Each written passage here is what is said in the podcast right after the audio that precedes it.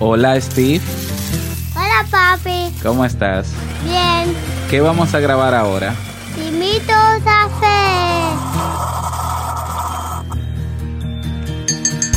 Así es, en el día de hoy tengo un invitado especial que estará acompañándome y vamos a conversar sobre cómo lograr o mantener el equilibrio en nuestra vida basado en una metáfora de algo que nos pasó ayer a Steve, a Nicolás y a mí.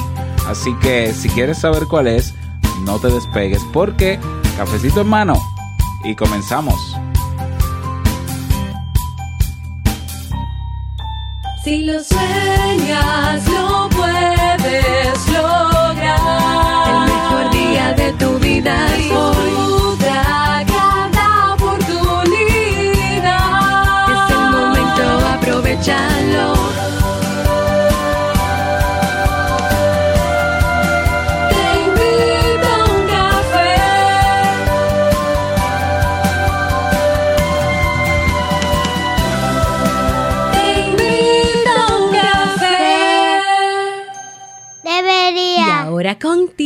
Robert Sasuki, consultor en desarrollo humano y emprendimiento. Pero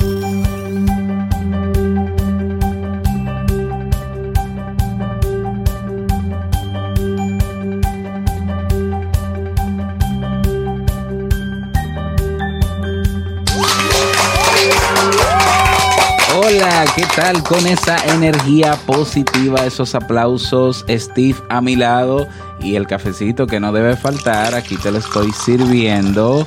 Damos inicio a este episodio 864 del programa del podcast Te invito a un café. Yo soy Robert Sasuki, capitán del Club Kaizen la comunidad de la mejora continua, donde puedes conocer personas alineadas con tus propósitos, donde puedes emprender, si quieres crear tu podcast, tu blog, bueno, lo que desees, ahí lo tienes. Recordarte que tenemos nuevos cambios en el club. Ahora te va a gustar muchísimo más. Si no te has pasado, ve a clubkaisen.net. Y recordarte también que estoy embarcado en un proyecto de crear una serie documental que ya estoy terminando de darle forma ¿no? al nombre y demás. Pero para eso necesito de tu apoyo ve a eh, tiuc.plus, esa es la página web tiuc.plus para que te enteres. Hoy no tenemos frase con cafeína, sino que vamos a comenzar inmediatamente con el tema de hoy. Y yo Sí. quiero saludar a Steve, que está desesperado por hablar. Hola Steve, hola papi, ¿cómo estás? bien. Eh, um, hoy vamos a hablar de lo que pasó ayer en la tarde cuando bajamos al patio. ¿Tú te acuerdas? Sí, ¿Qué pasó? ¿Qué hicimos ayer? te paseamos y no pueden este video. Pero habla ahí en el micrófono. Y tú Eh, sabes. sí, pero tú recuerdas que tú, que bajamos con tu patineta Sí, y, y Nicolás bajó con... con la bicicleta. Así es, el tema de hoy, cómo lograr ese equilibrio en tu, en tu vida, lo vamos a explicar Steve y yo con lo que nos pasó ayer en la tarde cuando decidimos bajar a montar bicicletas. Bueno, pues te cuento o te contamos que ayer en la tarde, bueno, ayer en la tarde no, vamos a, vamos a hablar desde el martes, el martes, Nicolás, mi hijo de 7 años, que él es muy planificador, exageradamente planificador, me planteó la idea de eh, hacer la tarea lo más rápido que se pueda para bajar al, al patio y, y montar bicicletas, porque montar bicicleta porque él tiene bicicleta desde hace mucho tiempo, pero siempre la utilizó con las ruedas estas de apoyo, las rueditas, como decimos. Y él me dijo el martes, eh, papi, yo quiero que hagamos la, ta- la tarea para que bajemos a montar bicicleta y... eh, pero yo quiero que tú le quites las rueditas. Yo Y quiero la ya hacerlo solo. la varita. Y a Steve también le quitamos la ruedita de su patineta, que, que, bueno, pues sí. Entonces, eso hicimos. Ese día hizo la tarea lo más rápido posible y lo mejor también posible, porque si no, no hay acuerdo. bajamos al patio con la bicicleta, Steve bajó con su patineta, ¿verdad Yo que sí? no puedo. Tú- pero tú te acuerdas que bajaste con la patineta, ¿verdad? Sí. Ok. Entonces bajamos al patio. Y yo como yo no soy experto en cómo enseñar a un niño a montar bicicleta, pero era lo que me tocaba, yo recordé cómo fue que mi padre ¿Ah? me enseñó a montar bicicleta, abuelo Freddy. Sí. ¿Ya? ¿Cómo lo hizo? Y yo recuerdo que cuando... Yo hice de abuelo Jesús me tomó la patineta. a, a abuelo Jesús le compró la patineta. Entonces, yo recuerdo que mi papá, cuando yo era pequeño y estaba aprendiendo a montar bicicleta, él eh, me tomaba, eh, ponía su mano en el sillón o en el asiento de la bicicleta y me decía, comienza a pedalear, ¿eh? todo esto sin, la guía de las ruedas, sin las rueditas. Y yo me acuerdo que mientras yo pedaleaba, él me sostenía. Entonces, ¿qué hice? Bueno, yo decidí más o menos aplicar lo mismo. Tomo a Nicolás, pero me doy cuenta que es un poco insostenible yo tener que correr junto con Nicolás tomado del sillón y demás. Bueno, entonces lo que comencé a pensar fue en otra estrategia para que Nicolás pudiera aprender a montar bicicleta sin yo tener que estar pegado con él, ¿ya? Entonces yo preferí cambiar la estrategia de cómo iba a enseñar a Nicolás. Le di algunas técnicas, le dije, mira, tú vas a poner el pie derecho encima del pedal, el pie izquierdo lo vas a poner en el piso. eh, todo esto fue muy improvisado, claro, en el piso, eh, te vas a poner derecho con la bicicleta y te vas a impulsar con el pie izquierdo que está en el piso y tienes que mirar hacia adelante. Y Bueno, le di los trucos, lo que yo entendía que funcionaba sin que yo estuviera pegado a él. Y comenzamos. Lo tomaba del sillín o de la silla o del sillón y eh, contábamos uno, dos, tres y lo empujaba. Y al principio él comenzó más o menos ahí a pedalear, pero se caía rápidamente, perdía el equilibrio y demás. Nicolás, que tenía la expectativa de que, no sé si él tenía la expectativa de que iba a aprender a montar bicicletas sin rueditas inmediatamente, ya estaba frustrándose, ¿no? Estaba eh, molesto, incómodo.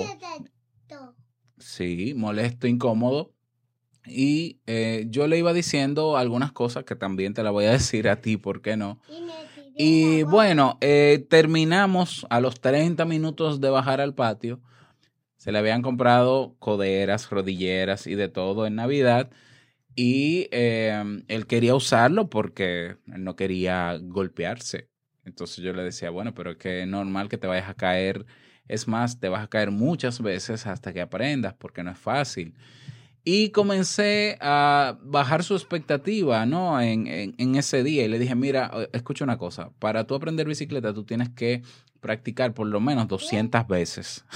Me inventé ese número, 200 veces. Y de esas 200 te tienes que caer por lo menos 150 veces. Es decir, más de la mitad te la vas a pasar en el suelo. Así que no te preocupes tanto por caerte. Si tú quieres, vamos al área donde hay grama, donde hay tierra, para cuando te caigas no te des tan duro. Pero de que te vas a caer, te vas a caer.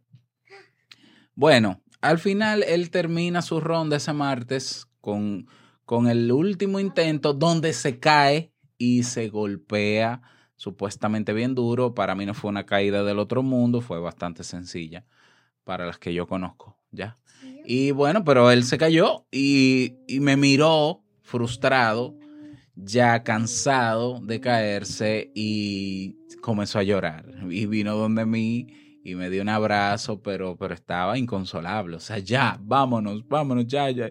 Yo lo hice muy mal, vámonos de aquí, vamos a subir.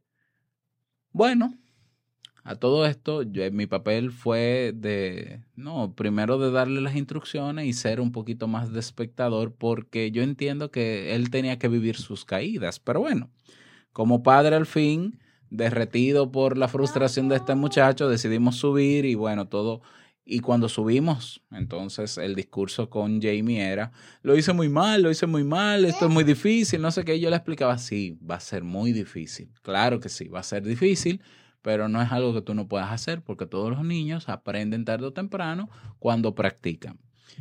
Bueno, eso fue el martes. El miércoles, el día de ayer, llegamos del colegio y me dice lo mismo. Eh, ¿Qué te parece si hago la tarea temprano para bajar otra vez y practicar de nuevo? Como ya yo le había dicho que hay que practicar mucho, ya yo me, yo también me mentalicé y dije, y tú practicaste, yo me mentalicé y dije, bueno, esto puede tardar un mes, vamos a dedicar una hora al día para ya, o media hora al día, hasta que lo logre. Paciencia, no hay problemas.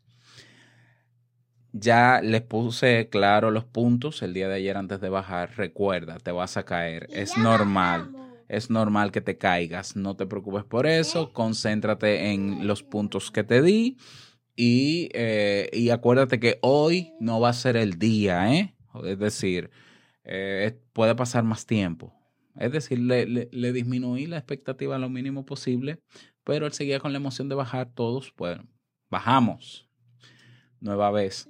Bueno, eh, yo decidí llevar una silla que tenía en mi vehículo para sentarme a contemplar lo- las caídas ese y toda y, y- y todo el, el recorrido que él supuestamente iba a hacer.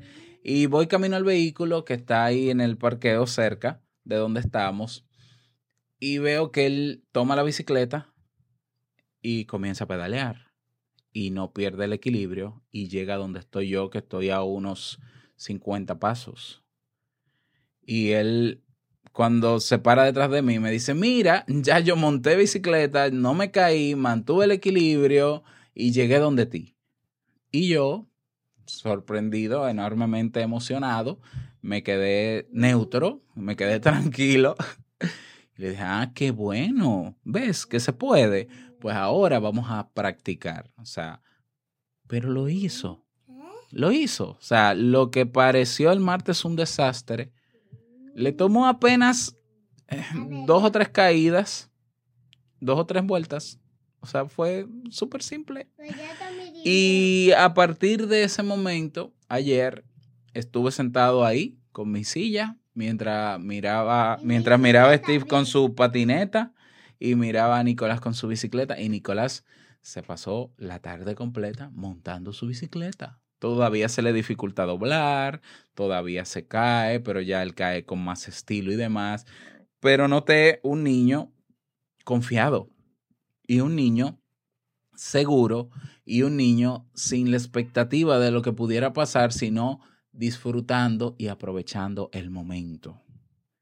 Y yo, mientras él hacía todo esto, yo iba preparando el tema de hoy. Y decía, mira cómo es la vida. A veces uno quiere lograr algo y lo primero que hacemos es generar una expectativa muy alta sobre eso que queremos lograr, porque vemos que otros lo han logrado, porque parece fácil, porque se ve disfrutable o bonito, eh, ya porque se ven que hay muchos beneficios y muchas ventajas y nos emocionamos y subimos esas expectativas al cielo. Y, y después de emocionarnos, entonces decidimos prepararnos. Y así como Nicolás ya tenía su rodillera, su codera, lo único que le faltaba era el casco, su bicicleta, ya él sentía que estaba listo y preparado para montar, ¿no?